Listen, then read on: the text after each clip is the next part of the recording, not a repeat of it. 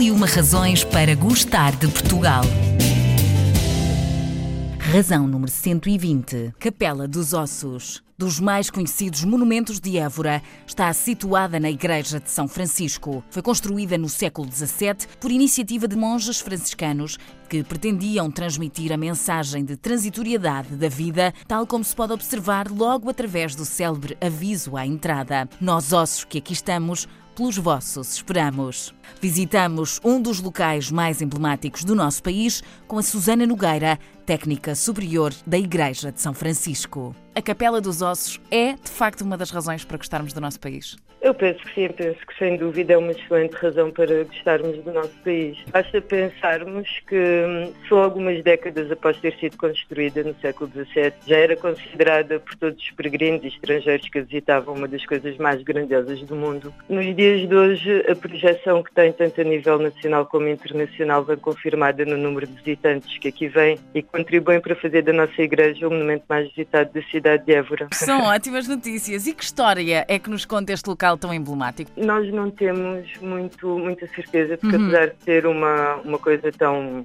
tão fora do normal, na verdade não existem documentos que confirmem porque é que ela foi feita, okay. ou como é que foi feita, uhum. ou quais é que foram as fontes de inspiração. O que eu lhe posso dizer é que de facto é um lugar de sensações fortes que não deixa ninguém indiferente. Deixe-me explicar a quem não conhece que de facto sua natureza singular materializa-se por utilizar como revestimento integral das paredes ossadas humanas, ali uhum. colocadas com uma dupla função decorativa e catequética. E que apesar de existir outras capelas de osso em Portugal, designadamente no Alentejo temos duas, uma em Monforte e uma em Campo Maior, a de Évora notabiliza-se por ser a maior e a mais antiga e pela, pela inscrição que tanta gente conhece, expressar logo à entrada a sua missão enquanto um espaço de reflexão, não só sobre a condição humana e de de alguma maneira a aceitação da morte como inseparável da vida, mas também como um espaço de esperança que ante esta confrontação com a nossa mortalidade possamos viver melhor connosco e na nossa relação com o outro Portanto, isto é o fundamento, é aquilo que porque ela foi construída. Não é só a Capela dos Ossos que existe para visitar. Há muito mais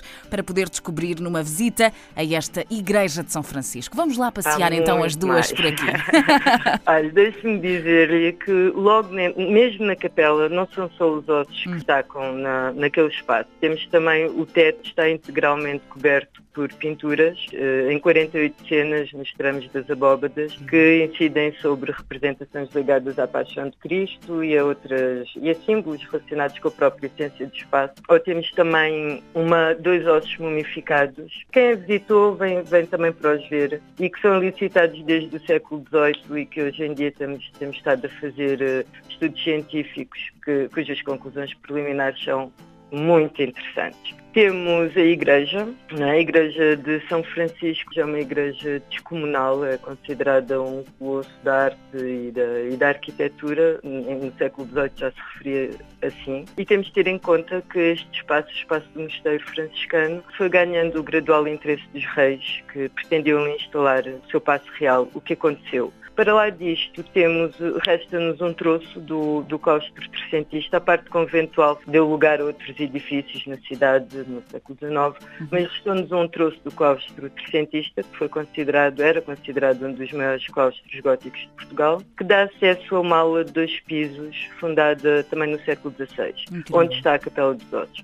Aqui temos a Casa do Capítulo e, sobretudo, no primeiro piso, no decorrer de umas obras de reabilitação da igreja que foram feitas uma obra sem precedentes, concluída em 2015, possibilitou a instalação do núcleo museológico de arte sacra nas antigas celas dos dormitórios dos frades e a abertura de uma passagem para duas galerias que correm sobre as capelas laterais da igreja, onde atualmente expomos mais de 500 presépios de uma coleção privada, da coleção da família Canha da Silva. São os próprios cada vez mais procurados. Toda a coleção são, mais, são cerca de 3 mil presépios. Fantástico. Ali temos cerca de 250 presépios presépios uhum. dos cinco continentes. Portanto, é muito Fantástico. interessante a interpretação que o mundo faz desta cena tão própria de, cultura ocidental, não é? Portanto, é também uma viagem no tempo que fazemos ao caminhar por essas galerias eh, ao longo da nossa visita a este local. Este local que, como referiu a Susana, recebeu há pouco tempo obras de requalificação. O que é que falta ainda fazer para elevar ainda mais este sítio aos seus visitantes? Nós estamos a preparar uma série de material para uhum. as pessoas que nos visitam, não só através de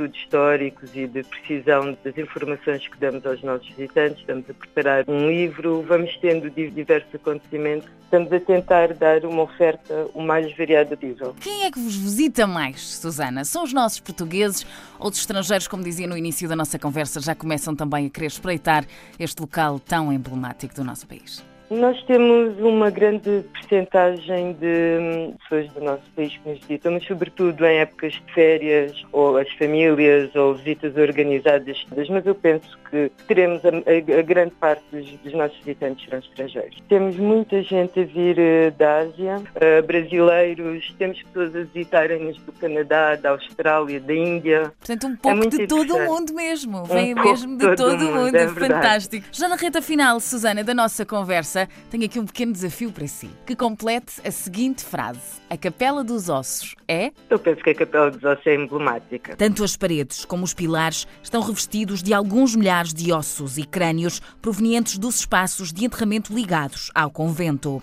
Os frescos que decoram o teto abobadado, datados de 1810, apresentam uma variedade de símbolos ilustrados por passagens bíblicas e outros com os instrumentos da paixão de Cristo. À saída da capela, na parede fronteira, existe um painel de azulejos da autoria do arquiteto Cisa Vieira, que contrapõe a alusão da morte e o milagre da vida. Se não conhece um dos locais mais visitados do nosso país, então junta a família e venha daí até Évora conhecer esta Igreja de São Francisco e a Capela dos Ossos.